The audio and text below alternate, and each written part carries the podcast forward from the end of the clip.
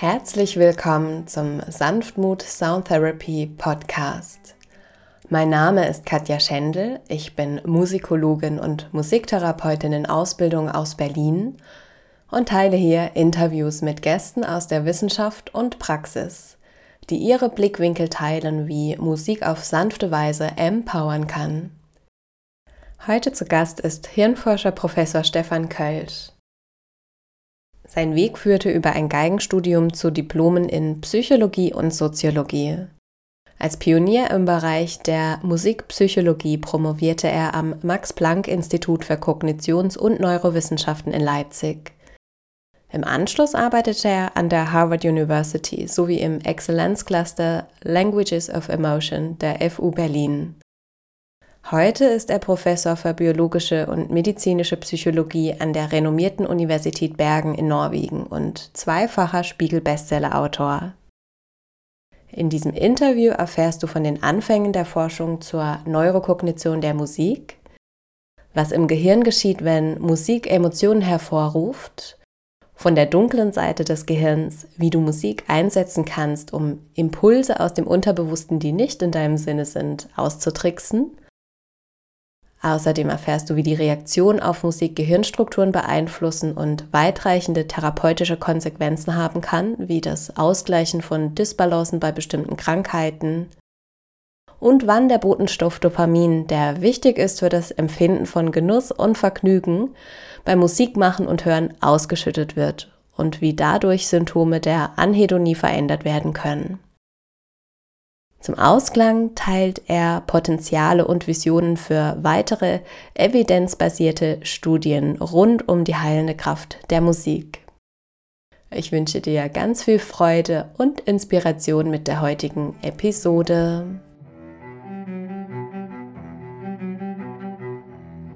Ja, herzlich willkommen. Ich freue mich, ein weiteres Interview hier zu teilen. Ich sitze hier zusammen mit Professor Stefan Kölsch. Er ist Psychologe, Neurowissenschaftler, Musiker, hat Geige studiert, ist Soziologe und Spiegel-Bestseller-Autor der Bücher Good Vibrations, die heilende Kraft der Musik und die dunkle Seite des Gehirns, wie wir unser Unterbewusstes überlisten und negative Gedankenschleifen ausschalten. Und heute forscht und lehrt er an der Universität Bergen in Norwegen in den Bereich Neurowissenschaften und experimentelle Psychologie. Ja, ich freue mich auf das Gespräch. Herzlich willkommen, Herr Kölsch. Schönen guten Tag, freut mich sehr dabei zu sein heute. Ja, nach meiner kleinen Einführung wollen Sie sich einmal vorstellen, wer sind Sie und was machen Sie? Ja, ich bin Professor für biologische und medizinische Psychologie, so heißt das.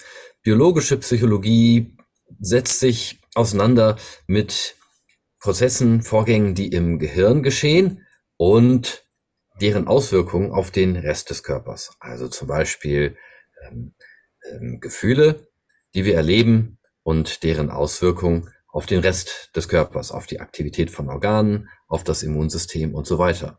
Und Sie haben ja gerade freundlicherweise schon mich eingeführt und gesagt, dass ich ähm, früher auch mal Musik studiert habe und Daher benutze ich oft in meiner Forschung, also ich, seit ich in die Wissenschaft gegangen bin, Musik als experimentellen Stimulus. Also zum Beispiel benutzen wir Musik dazu, um Emotionen hervorzurufen. Und gerade in den letzten Jahren bin ich mehr und mehr auch in meiner Forschung dazu übergegangen, die heilsamen Wirkungen von Musik im Gehirn und im Rest des Körpers zu erforschen. Ja, wunderbar. Und wie Sie jetzt auch schon erwähnt haben, verbinden Sie in Ihrer Forschung unter anderem biologische und medizinische Psychologie, Musik und Soziologie. Was hat Sie damals motiviert, diesen Weg zu gehen und was fasziniert Sie an dieser Kombination? Ja, das war natürlich äh, ein relativ langer Weg, der nicht unbedingt von Anfang an tatsächlich auch bewusst von mir so geplant war. Aber als ich damals in Leipzig Psychologie und Soziologie studiert hatte, hat gerade das Max-Planck-Institut für Kognitions- und Neurowissenschaften dort der Direktorinnen damals zu Angela Frederici als junger Student gegangen und habe um einen Praktikumsplatz angefragt. Und als ich ihr dann gesagt habe, dass ich vor meinem Psychologiestudium Musik studiert habe, da wurde sie sehr hellhörig, weil damals die Neurokognition der Musik etwas ganz, ganz Neues war. Damals gab es noch keine Studien, die untersucht haben, wie Musik im Gehirn verarbeitet wird. Und deswegen hat sie mich aufgenommen in ihre Gruppe damals. Und zum Einstieg habe ich dann Publikationen ihrer Arbeitsgruppe gelesen, in denen mit Sätzen in Experimenten erforscht wurde, wie das Gehirn Sprache verarbeitet. Und ich sagte zu meinem damaligen Betreuer, ähm, du Tom, Gunther, so hieß der damals, äh, Tom, ich kann mir gut vorstellen, solche Experimente auch mit Musik zu machen. In diesen Sprachexperimenten wurden nämlich zum Beispiel syntaktisch falsche Sätze äh, als, experimentell, als experimenteller Stimulus benutzt, wie zum Beispiel er sieht den kühlen Bier und äh, solche syntaktisch falschen Wörter oder solche syntaktisch falschen Sätze setzen bestimmte Reaktionen im Gehirn in Gang. Und ich sagte Tom, du, ich kann mir vorstellen, dass ich, äh, dass wir so etwas auch mit Musik untersuchen können.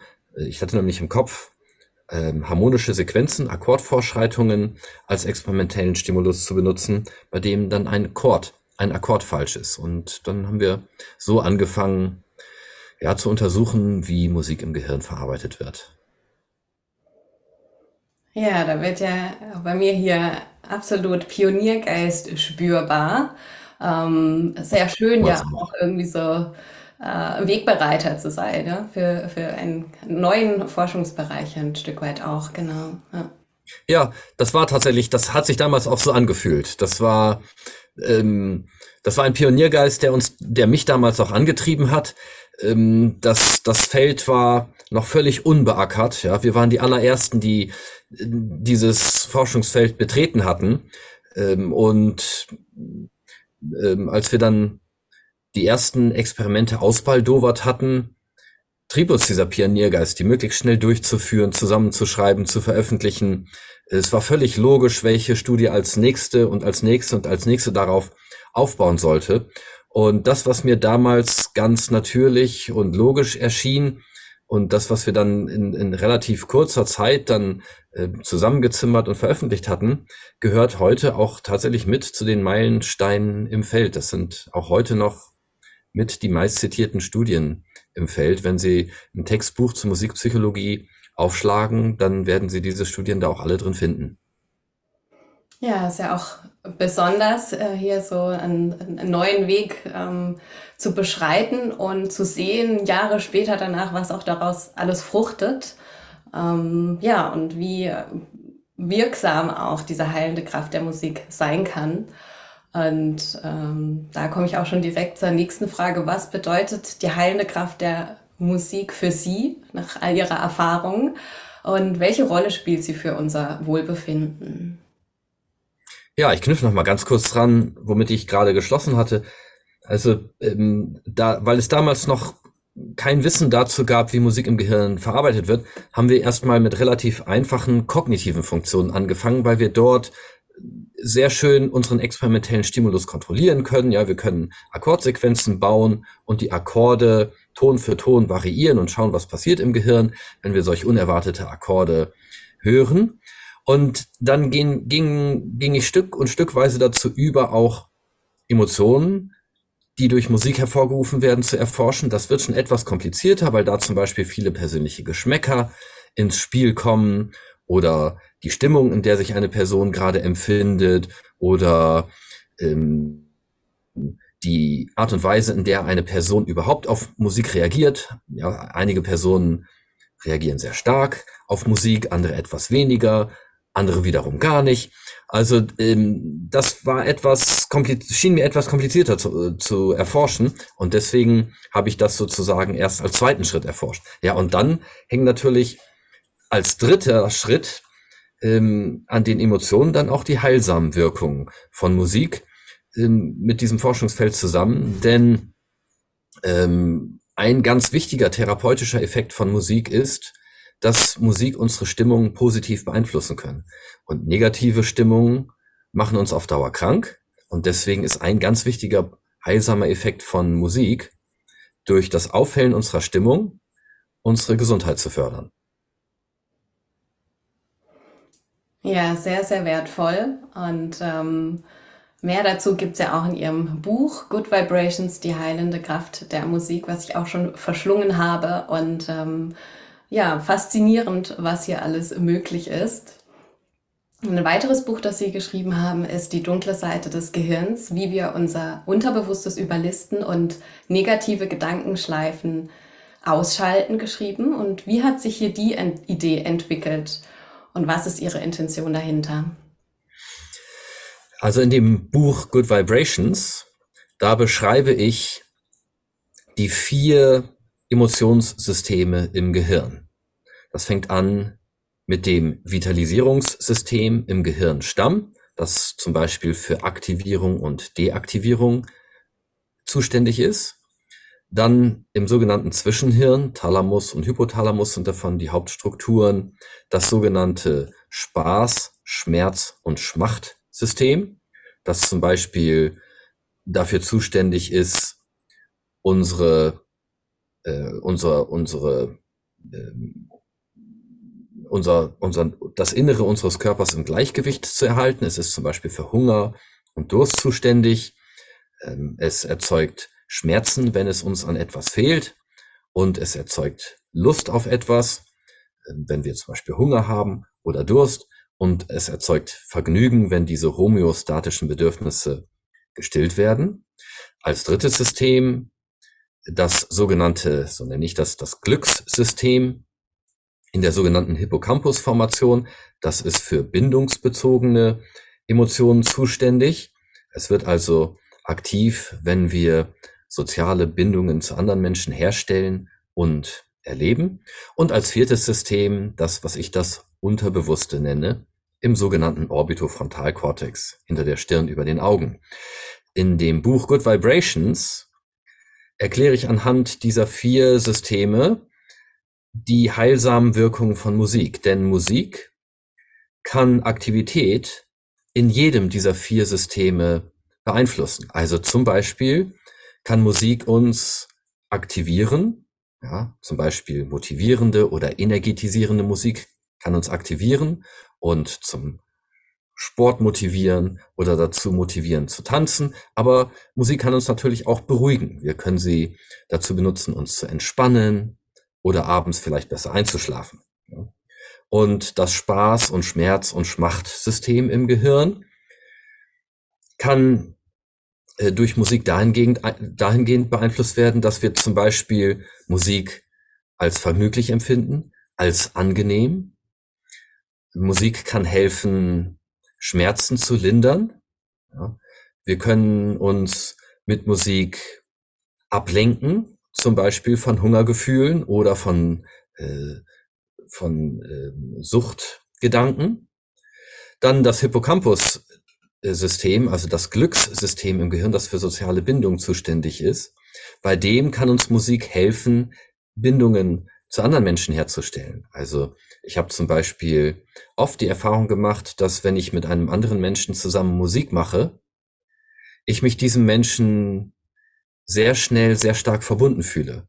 Oft viel stärker, als wenn ich mich mit jemandem vielleicht eine Stunde unterhalten würde. Ja. Habe ich ein stärkeres Bindungsgefühl zu jemandem, wenn ich mit ihm eine Stunde intensive Musik mache.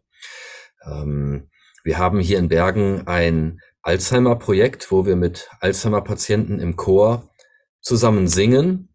Und ein ganz wichtiger therapeutischer Effekt dieses Alzheimer-Chors ist, glaube ich, dass wir eine soziale Bindung äh, beim Singen erleben. Wir, wir erleben Gemeinschaft. Wir erleben, dass wir irgendwie als Menschen zusammengehören und als Gruppe zusammengehören. Ja, wenn wir gemeinsam Musik machen, zusammen touch, klatschen oder tanzen oder stampfen oder singen, dann fühlen wir uns sofort als Teil einer Gruppe. Ja, aus dem Ich wird sozusagen unmittelbar ein Wir, ein ganz wichtiger therapeutischer Effekt von Musik, denke ich, denn sich alleine zu fühlen und einsam zu fühlen, macht unglücklich und krank, ja, wohingegen das Erleben von Gemeinschaft für unsere Gesundheit sehr wichtig ist. Ja, und als viertes System dann das Unterbewusste. Ähm, eine Funktion des Unterbewussten zum Beispiel ist, dass es ähm, negative Gedankenschleifen erzeugen kann. Und die können wir mit Musik sehr effektiv abschalten und sehr schnell abschalten. Und um auf Ihre Frage nach dieser sehr langen ähm, Antwort zurückzukommen, ähm, das, das Buch Die dunkle Seite des Gehirns habe ich geschrieben, um über das, dieses eine Emotionssystem, das Unterbewusste, ähm, zu schreiben, mich damit mit der Frage auseinanderzusetzen, was ist das Unterbewusste eigentlich? Was macht es eins? Äh, was macht es eigentlich? Und letztendlich auch auszukundschaften, wie können wir denn die Impulse aus dem Unterbewussten, die nicht immer wirklich in unserem ureigenen Interesse sind, austricksen.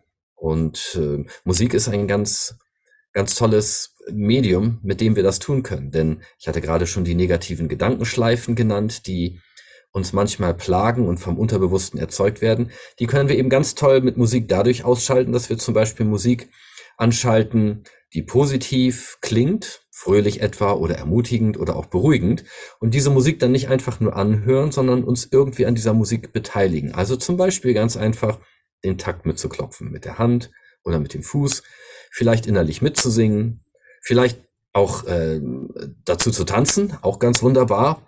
Das geht natürlich nicht immer, ja, wenn man im Bus unterwegs ist oder im Supermarkt oder so. Ja. Ähm, mit anderen vielleicht Musik zu machen oder ähm, mit der Musik zu atmen, im Takt der Musik zu atmen. Äh, wenn man dies tut, dann ist das Gehirn erstmal mit der Musik beschäftigt und hat keine Möglichkeit für die negativen Gedankenschleifen. Und während wir dies tun, wirken sozusagen die Good Vibrations der Musik ähm, sich heil, heilend in unserem Gehirn und auch auf den Rest unseres Körpers aus. Und wenn wir die Gedankenschleifen erstmal auf diese Weise mit Musik unterbrochen haben, können wir auch sehr leicht dazu übergehen, dann wieder bewusst ähm, zu, das Steuer in die Hand zu nehmen über unsere Gedanken und zum Beispiel bewusst an einem Problem zu arbeiten oder auf ein Ziel hinzuarbeiten oder uns zu vergegenwärtigen, was unsere Stärken sind oder uns zu vergegenwärtigen, was unsere ja, persönlichen Werte sind oder uns äh, wieder auf die Tätigkeit, mit der wir gerade beschäftigt sind, zu konzentrieren. Ja, sehr interessant, was Sie hier weitergeben. Angefangen, äh, wie sich die Idee entwickelt hat, hinzu, wie verbindend Musik auch äh, wirken kann. Also die Erfahrung habe ich auch schon oft gemacht, dass man mit den Menschen, mit denen man zusammenkommt, um zu musizieren, ganz schnell irgendwie so ein Band entsteht, ein besonderes, weil man sich auf einer anderen Ebene begegnet durch das gemeinsame Musizieren und es sehr, sehr verbindend sein kann. Und ja, auch äh, dieser Teufelskreis der Bad Vibrations, ähm, wie man den auch eben durch diese Good Vibrations, die ja durch das Musizieren oder Musik hören entstehen kann, ähm, überlistet. Das ist sehr, äh, sehr wertvoll einfach auch für den Alltag, äh, für Beziehungen, wie Sie es ja auch gesagt haben, für Bindungen und auch allein, allgemein für das äh, ja, Vitalitätsgefühl. Ähm, wirklich spannend, was da alles äh, denkbar ist, ähm, mit Hilfe der Musik. Ich glaube, dass das gemeinschaftsstiftende Element auch die wichtige Eigenschaft von Musik in der Evolution des Menschen war. Denn die zwei grundlegenden Elemente von Musik sind ja ein Puls, also der Takt, und eine Tonleiter. Ähm, das können unterschiedliche Tonleitern sein, aber die meiste Musik, die wir kennen, haben Takt und Tonleiter. Es gibt auch Musiken natürlich ohne Tonleiter und es gibt Musiken ohne Takt. Aber wie gesagt, die meisten Arten von Musik, die wir kennen, haben Takt und Tonleiter. Und das ermöglicht, dass wir uns alle sehr schnell an der Musik beteiligen können. Der Takt gibt vor, zu welcher Zeit ein Klang passt und die Tonleiter gibt vor, auf welcher Tonhöhe das passt. Und so können wir alle einstimmen und mitklatschen, mitstampfen, mitsingen, mittanzen. Und dadurch produzieren wir alle gemeinsam Klänge. Wenn wir alle durcheinander sprechen, dann klingt es nicht. Aber wenn wir gemeinsam zu Musik klatschen oder stampfen oder singen, dann klingt es schön. Es ergibt Sinn und wir fühlen uns miteinander verbunden. Es gibt etliche Studien, die zeigen, dass sobald Menschen einen Takt miteinander klatschen, sie sich danach prosozialer Verhalten. Ja, sie, sie helfen sich einander mehr, sie kooperieren miteinander mehr. Und das sind natürlich alles Funktionen, die auch in der Evolution des Menschen sehr wichtig waren für das Überleben der Spezies. Zusammenzuhalten, äh, eine, sich zu einer Gemeinschaft zugehörig zu fühlen, miteinander zu kooperieren, sich gegenseitig zu helfen. Ja, ist ja auch ein Grundbedürfnis, ja. Das genau, das ist ein ganz wichtiges Grundbedürfnis von uns Menschen, auch zu wissen, dass wir uns gegenseitig aufeinander verlassen können. Ja.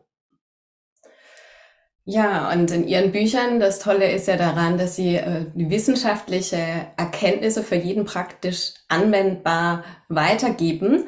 Gibt es Impulse, die Sie den Hörerinnen hier gerne mitgeben möchten? Vielleicht Studien, äh, bei denen Sie besondere Erken Erkenntnisse äh, erlangt haben? Ähm, genau, oder einfach Anwendungen für den Alltag, die Sie besonders gerne teilen möchten?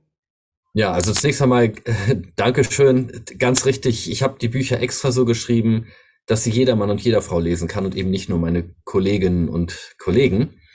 Und also im Bereich der Musikforschung war, glaube ich, eine ganz wichtige Erkenntnis der letzten Jahre, dass Musik tatsächlich Aktivität in jeder Emotionsstruktur im Gehirn beeinflussen kann. Als ich damals als junger Doktorand am Max-Planck-Institut meine erste Studie zu Musik und Emotionen durchführen wollte, und das war damals tatsächlich überhaupt die erste Studie mit Musik, die Emotionen mit funktioneller Magnetresonanztomographie untersuchen wollte, das ist eine Methode der Hirnforschung, da sagten meine Professoren, na ja, aber warum wollen Sie denn Emotionen mit Musik untersuchen? Also kann denn Musik überhaupt richtige Emotionen hervorrufen? Das ist doch nur Musik, haben die gesagt. Also nicht Essen oder Geld oder Sex oder ähnliches. Und ich sagte damals meinen Professoren, ja, in der Tat glaube ich, dass Musik äh, sehr starke Emotionen hervorrufen kann. Ich kenne es ja von mir selber. Ähm, mein Herz kann dabei anfangen zu klopfen, Gänsehaut, manchmal Tränen und so weiter. Natürlich sind das starke Reaktionen auf Musik. Und heute wissen wir, dass Musik tatsächlich die tiefsten Emotionsstrukturen im Gehirn beeinflussen kann und eben nicht einfach nur nur Musik ist, in Anführungsstrichen. Und das ist deswegen ein ganz wichtiger Befund, weil das weitreichende therapeutische Konsequenzen hat. Denn wir wissen heutzutage, dass alle chronischen Krankheiten und Störungen mit Fehlsteuerung in einem der vier Emotionssysteme einhergehen, die ich vorhin beschrieben hatte. Und die Tatsache, dass Musik Aktivität in allen diesen vier Emotionssystemen beeinflussen kann, bedeutet auch, dass wir Dysbalancen in diesen Systemen bei bestimmten Krankheiten mit Musik wahrscheinlich wieder ausgleichen können. Und das hat bestimmt, oder das, so nehmen wir an, hat auch wichtige therapeutische Effekte dann. Das ist zum Beispiel auch einer der Mechanismen, die wir in unserem Alzheimer-Projekt hier untersuchen. Ähm, bei dem, bei der Alzheimer-Krankheit zum Beispiel atrophieren ja, das heißt sterben und äh, verändern sich Zellen in dem Glückssystem und in dem Unterbewussten und das führt dann sowohl zur Änderung der, der Persönlichkeit und zur Änderung von Emotionen, aber auch zur Änderung von des Gedächtnisses natürlich. Und wir probieren mit Musik Aktivität zum Beispiel im Glückssystem zu beeinflussen dahingehend, dass die Neurodegeneration, also dass die, ähm, der Abbau von äh, Zellen in diesen Strukturen möglicherweise etwas verlangsamt oder aufgehalten werden kann. Das ist aber nur ein Beispiel, ja. Also äh, ich hatte vorhin ja auch das, das ähm, Spaß- und Schmerz- und Schmachtsystem erwähnt. Das ist ein System, in dem zum Beispiel der Botenstoff Dopamin eine ganz wichtige Rolle spielt. Und wir wissen von einer anderen ganz wichtigen Studie aus dem Bereich der Neurowissenschaft der Musik, dass wenn wir Musik angenehm empfinden, tatsächlich Dopamin in diesem System ausgeschüttet wird. Und auch das hat ganz wichtige therapeutische Konsequenzen, denn ähm, Dopamin ist wichtig für das Empfinden von, von Spaß und von, sagen wir, von, von, von, ja, wenn man so will, dieser hedonischen Komponente von Glück, ja, also dem, dem, dem Genuss und dem Vergnügen. Und dieses, diese, ähm, diese hedonische Komponente des Glücks ist bei vielen Patienten beeinträchtigt. Also denken wir zum Beispiel an Depression oder an Schizophrenie oder die Parkinson'sche Krankheit oder posttraumatische Belastungsstörung, bipolare Störung. Es gibt noch viele weitere. Ja. Und äh, hier wäre also die Idee, dass dieses Symptom der Anhedonie bei diesen Störungen durch ähm, Musik verändert werden kann. Dadurch, dass die Patienten zum Beispiel durch Musik eben wieder Spaß und Vergnügen empfinden und Genuss empfinden können. Mit ein, einhergehend mit der Ausschüttung von Dopamin in diesen Systemen, was dann eben auch für die Neuronen, die sich in diesem System befinden, wieder positive Effekte hat. Und welche Musik muss man anhören, damit ja das Dopamin ausgeschüttet werden kann? Ja, das ist eine sehr gute Frage, denn ähm, die Antwort ist leicht und doch sehr schwer. der, der leichte Teil dieser Antwort ist, wir müssen einfach Musik hören, die wir angenehm finden, die wir, die uns Spaß oder vielleicht sogar Freude bereitet? Das ist der einfache Teil der Antwort. Der komplizierte Teil der Antwort ist, dass es bestimmte Störungen gibt, in denen Patienten meinen, sie würden sich etwas Gutes mit der Musik tun, sich aber tatsächlich mit der Musik schaden. Mhm. Ich gebe Ihnen ein ganz wichtiges Beispiel dafür, nämlich Patienten mit Depression oder mit Tendenz zur Depression. Für diese Personen wäre es wichtig, um sich aus der Negativspirale zu bewegen, Musik zu hören, die zum Beispiel fröhlich oder ermutigend oder auch beruhigend klingt. Was diese Patienten aber oft tun, ist, dass sie Musik hören, die sich zum Beispiel eher traurig anhört oder melancholisch und sich damit tatsächlich eher weiter in ihre Negativspirale begeben. Ja, diese Patienten sagen dann zum Beispiel Dinge wie, ja, ich höre diese traurig klingende Musik, weil ich mich dort verstanden fühle oder sie passt zu meiner Stimmung oder ich fühle mich dann nicht alleine mit meinen Problemen. Und deswegen hören sie dann diese negativ klingende Musik oder auch, teilweise auch Musik mit depressiven Texten und so weiter ähm, und merken nicht, dass sie sich dadurch tatsächlich weiter herunterreißen, anstatt sich aus der Negativspirale zu befreien. Und jetzt ist natürlich bei diesen Patienten oder auch einfach nur bei Personen mit Tendenz zu Depression, das muss gar keine diagnostizierte Depression sein, ähm, oft das Problem, dass wenn ich denen mit positiv klingender Musik komme, Sie kennen das als Musiktherapeutin, ähm, die sich erstmal nicht verstanden fühlen. Ja, ich kann, ich kann in der Musiktherapie keinem, äh, keiner Person, die Depressionsprobleme hat, fröhliche Musik vorspielen, ja, Marschmusik oder Partymusik oder so und sagen, so, jetzt mach doch mal, ja, lass dich doch mal von dieser äh, positiv klingenden Musik anstecken.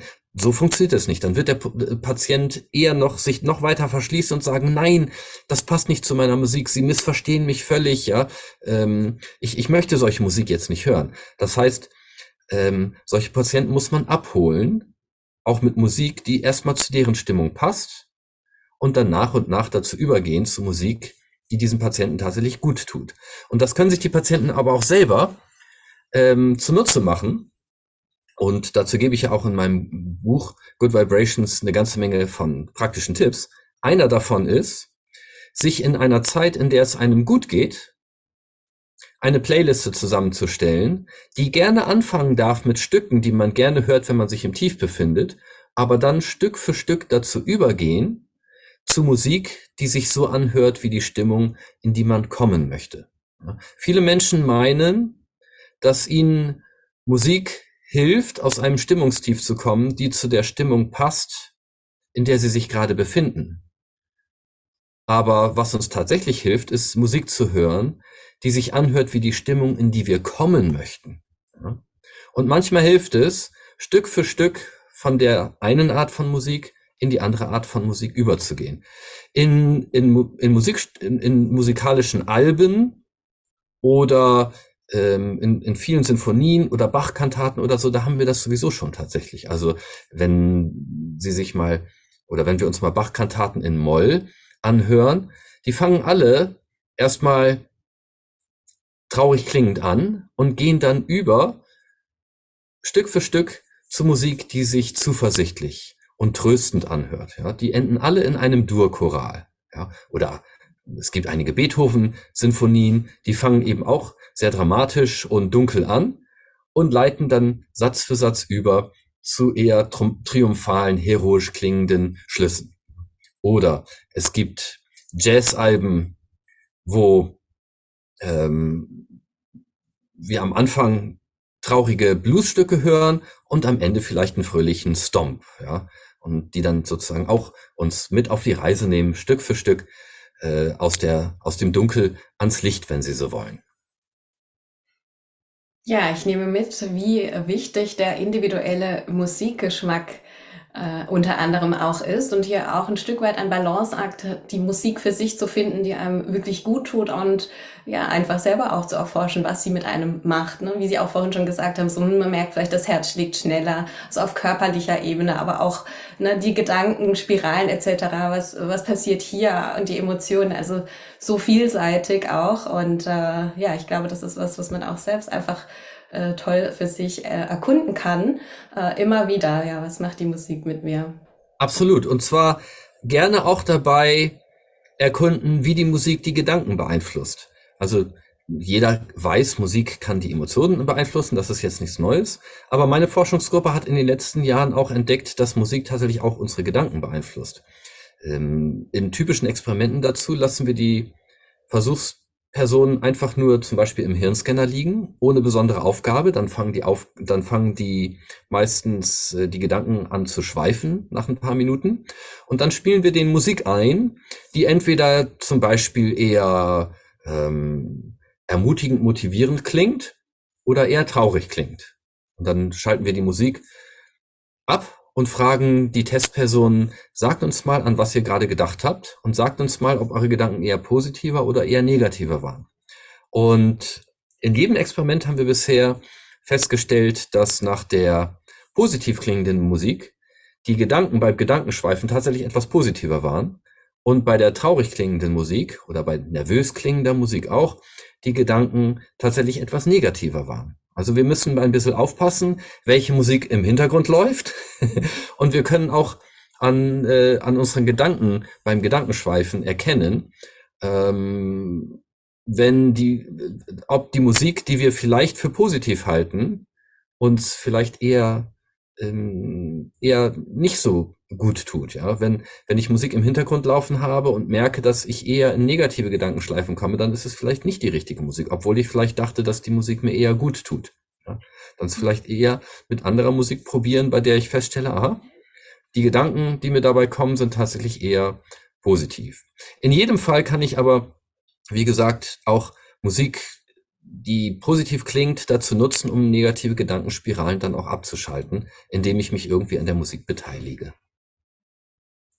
Ja, tolle Erkenntnisse dieser Studie und zeigt auch nochmal, wie unmittelbar die Musik uns beeinflusst. Ja, beim direkten Hören der Musik kann sich hier schon im Innen viel, viel verändern ja, und wandeln. Ja, das ist so ein ganz magischer Effekt von Musik, ja, dass, dass die uns so unmittelbar berühren kann. Ja, also schon schon im Hirnstamm ähm, führt Musik dazu, dass sich der Herzschlag ganz leicht ändern kann, dass, ähm, dass sich sozusagen, dass sich ähm, ja, dass wir uns vielleicht zu Tanzbewegungen eher motiviert fühlen ähm, und angenehme Klänge führen im Schmerz- und Spaß- und Schmachtsystem dazu, ähm, dass das Dopamin ausgeschüttet wird und wir uns sozusagen etwas besser fühlen und so weiter und so weiter. Also für mich ist das immer wieder ein, ein Geheimnis von Musik, wie direkt und wie unmittelbar ihre Wirkung sein kann. Wir können das auch bei Patienten sehen. Also zum Beispiel bei, bei Parkinson-Patienten, die schwere Bewegungsstörungen haben, also zum Beispiel Bewegungsblockaden oder Steifheit und dieses Zittern dabei und kaum äh, von einem Stuhl aufstehen und ein paar Schritte gehen können. Wenn wir dann aber Musik anschalten, dann können die nicht nur leicht aus, aus ihrem Stuhl aufstehen, sondern dann können die tanzen. Und zwar so flüssig in ihren Bewegungen, dass man kaum glauben kann, dass wenn man die Musik ausstellt, die total blockiert sind in ihren Bewegungen. Oder, ähm, oder Alzheimer-Patienten, die sich zu Musik auf einmal besser an ihre Leben, äh, an Ereignisse in ihrem Leben erinnern können. Ja? Oder ein Schlaganfallpatient, der nicht reden kann, aber der zu Musik singen kann. Also diese unmittelbaren ähm, Änderungen bei Patienten, die wir beobachten können mit Musik, die wir aus medizinischer Sicht auch noch gar nicht so erklären können. Ja, versetzt einen immer wieder ins Staunen und äh, schön, dass hier auch die Forschung immer weiter heranschreitet und äh, die Mechanismen dahinter auch erforscht. Sie wurden ja auch 2015 ähm, für eine oder sind einem Ruf der Universität in Bergen gefolgt auf eine Professur. Was begeistert Sie hier an Ihrer Forschungs- und an Ihrer Lehrtätigkeit? Also die Universität in Bergen, die hat mir ein sehr gutes Angebot gemacht mit äh, den Gerätschaften, die sie haben und mit der finanziellen Ausstattung, die ich hier bekomme. Und ich war dann hier in Norwegen ja auch ähm, in der glücklichen Lage, dass ich relativ schnell einen Forschungsantrag von der norwegischen Forschungsgemeinschaft bewilligt bekommen habe für unser äh, sehr großes Alzheimer-Projekt und äh, dann tatsächlich auch äh, im Rahmen meiner Forschung hier ähm, mich der Frage widmen konnte, wie sich die therapeutischen Wirkungen von Musik denn im Gehirn darstellen. Und ich arbeite momentan daran, ähnliche Forschung im Bereich von Depression oder Aufmerksamkeitsdefizit, Hyperaktivitätsstörungen oder posttraumatischen Belastungsstörungen und anderen Störungen äh, durchzuführen. Sehr wertvoll. Ja, und vorhin haben Sie auch schon die vielerlei Effekte der Musik genannt, unter anderem, dass sie berührt. Gibt es Musikmomente, die Sie berührt haben, die Sie gerne teilen möchten? Also äh, bei mir ist es zum Beispiel so, jedes Mal, wenn ich in die Oper gehe, dann äh, spüre ich besonders starke Momente der äh, Rührung. Allerdings nur bei Opern, die ich mehrmals schon gehört habe und die ich relativ gut kenne. Ähm, ich kann sehr gut diejenigen verstehen, die sagen, ach, Oper ist so langweilig, da will ich nicht hingehen. Das geht mir mit Opern, die ich noch nicht kenne, auch selber oft noch so. Ich muss, ich muss eine Oper ein bisschen äh, kennengelernt haben. Ansonsten geht es mir auch so, dass ich nach zwei Stunden auf die Uhr gucke und erst 20 Minuten vergangen sind. Äh, die meisten Opern haben ja auch heutzutage, also die meisten Opernhäuser haben ja auch heutzutage die Obertexte, so dass man also mitlesen kann, was die gerade singen. Das finde ich auch sehr hilfreich. Das, ansonsten nervt mich das auch furchtbar, wenn ich in der Oper nicht weiß, um was es sich eigentlich gerade dreht in der Szene. Aber wenn das der Fall ist, dann gehört Oper bei mir tatsächlich zu den mit rührendsten Momenten. Ansonsten, auf der anderen Seite, ähm, erlebe ich sehr, also er, erlebe ich immer wieder starke Rührung, wenn ich Kinder singen sehe zusammen. Ja, wenn Kinder Musik machen, insbesondere wenn Kinder gemeinsam singen. Das kann, das kann Kindergarten sein oder ja, Kinderchöre. Und dann natürlich in unserem Alzheimer-Chor. Ja, wenn in unserem Alzheimer-Chor vor Weihnachten hatten wir es, dass einige der Mitglieder ein Lied selber gesungen haben vor dem Chor. Das hat ihnen nicht nur sehr viel Mut gekostet, das hätten sich am Anfang äh, auch noch überhaupt gar nicht getraut. Aber das waren alles Lieder, zu denen sie ähm, eine innige äh, persönliche Bindung auch hatten und das haben sie dann dem Rest des Chores sozusagen äh, in dieser Intimität der Situation dann anvertraut. Das waren unglaublich äh, rührende Momente. Ja, da, da sind auch etliche Tränen geflossen. Hm. Ja, danke für diese bewegenden Musikmomente aus verschiedenen Kontexten. Und nun würde ich gerne einmal mit Ihnen, nachdem wir im Hier und Jetzt waren, auch in die Zukunft reisen. Vielleicht ein Jahr später, fünf Jahre später, zehn Jahre später, 20 Jahre später und so weiter und so fort. Welches Potenzial sehen Sie in der heilenden Kraft der Musik für die Zukunft? Ja, also zunächst einmal, ich, ich glaube an die heilende Kraft der Musik. Ich habe sie an meinem eigenen Körper erfahren. Und äh, es gibt ja mittlerweile auch schon viele Studien dazu. Das, was wir mittlerweile an guter Evidenz haben, beschreibe ich ja auch in dem Buch.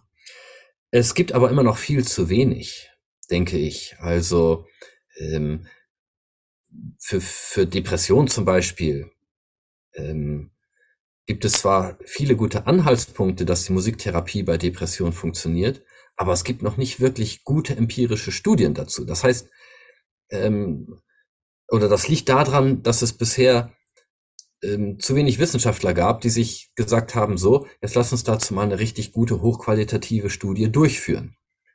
Das Feld, oder sagen wir mal, die, das, das, äh, die, die empirische Musiktherapie, dieses Feld ist ja tatsächlich auch noch sehr, sehr jung. Da gibt es also noch sehr viel zu tun. Diese Studien sind wichtig, um zum Beispiel auch Politikerinnen und Politiker davon zu überzeugen, die Musiktherapie in Deutschland beispielsweise endlich von den Krankenkassen auch mit ähm, finanziell zu unterstützen und bezahlen zu lassen.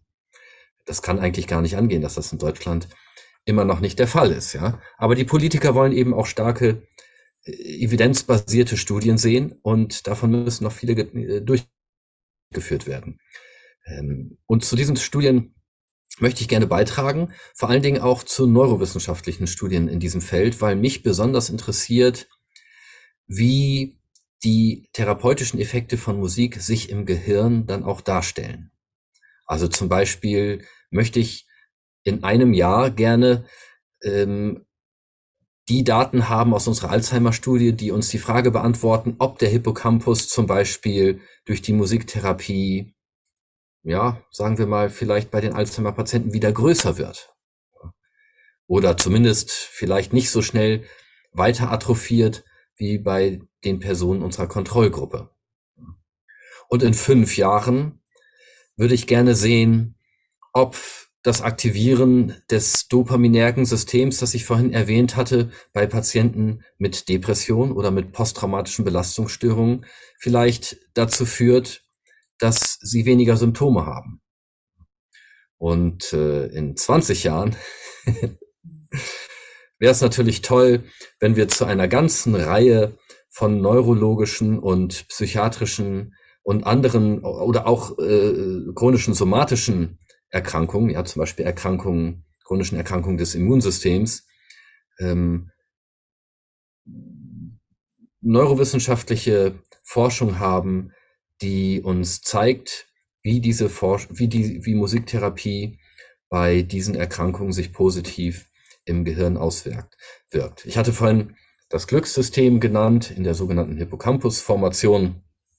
Das ist eine sehr, sehr interessante Struktur des Gehirns, weil dort in einem Teil tatsächlich auch neue, neue ähm, Stammzellen erzeugt werden und dann in andere Teile dieses, dieser Hippocampus-Formation, also in den Hippocampus tatsächlich auch wandern können und sich dort zu Nervenzellen entwickeln können.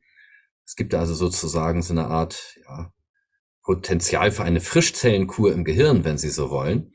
Und dieses Glückssystem im Gehirn ist bei, bei sehr vielen psychiatrischen Erkrankungen, aber auch bei neurologischen Erkrankungen beeinträchtigt. Ja, zum Beispiel ist, ist, es, ist es geschrumpft bei Patienten mit Depressionen oder bei Patienten mit posttraumatischen Belastungsstörungen oder bei Patienten mit Alzheimer-Krankheit. Und das ist natürlich ähm, sehr verlockend zu spekulieren, dass wir dieses System mit Musik wieder anregen können in diesen Patienten, dahingehend, dass der geschrumpfte Hippocampus sozusagen sich wieder ähm, zu einer normalen Größe hin entwickelt. Also das wäre meine Vision für die nächsten 10 bis 20 Jahre, so etwas vielleicht zu zeigen und weiter zu erforschen. Ja, da bewegt sich was. Sie bewegen vieles und großartig, was Sie hier für einen Beitrag leisten für die Wissenschaft, die sehr, sehr wichtig und bereichernd ist, eben, dass die Musiktherapie auch in der Praxis stattfinden kann und anerkannt wird. Und ich bin gespannt, was alles kommt. Und ja, man spürt die Begeisterung und äh, die ist ja auch der Motor, dass die Dinge hier auch sich bewegen können. Äh, vielen Dank. Ja. Ja, ich danke Ihnen auch recht herzlich. Ja, zum Abschluss des Podcasts stelle ich immer noch eine Überraschungsfrage. Kann ich die Ihnen auch stellen? Ja, natürlich. Dann stellen Sie sich einmal vor, Sie sind an einem wunderschönen Ort, an dem Sie noch nie zuvor waren. Nehmen Sie die Formen wahr, die Farben, die Bewegung. Und dann entdecken Sie ein charmantes Gebäude, auf dem Music Center steht. Ganz neugierig bewegen sie sich auf dieses Gebäude zu, durchschreiten die Türe, sehen sich auch hier einmal um, nehmen die Farben, die Formen, die Bewegung, die Atmosphäre wahr. Und dann dürfen sie sich an der Theke ein Musikstück abfüllen lassen, das ihnen jetzt gerade in diesem Moment gut tut. Welches Musikstück würden Sie sich hier gerne abfüllen lassen? Das ist bei mir leicht. Das ist äh, bei mir im Zweifelsfalle immer Johann Sebastian Bach. Mhm. Zum Beispiel eine Kantate, eine ermutigende Kantate, ja, zum Beispiel Herz und Mund und Tat und Leben. Oder äh, kann auch eine andere Kantate von ihm sein.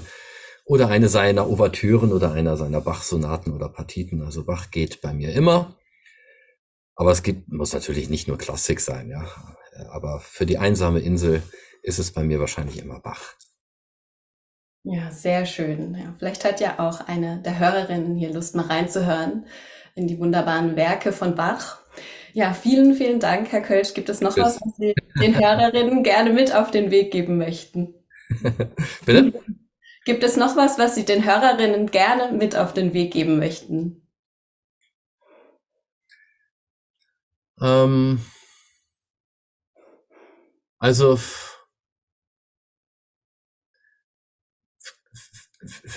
in den dunkelsten Zeiten ihres Lebens haben sie für diese Musik bereit, die ihr Gemüt aufhellen kann. Ja, denn, denn ein Dopaminmolekül auszuschütten ist mit positiv klingender Musik immer möglich.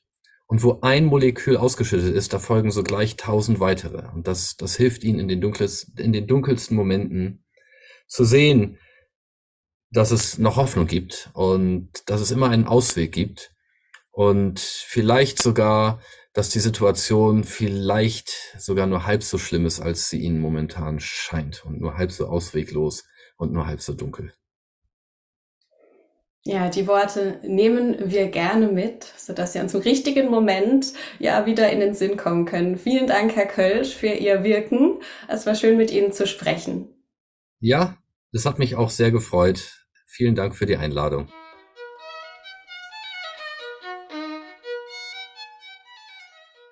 Schön, dass du dabei warst.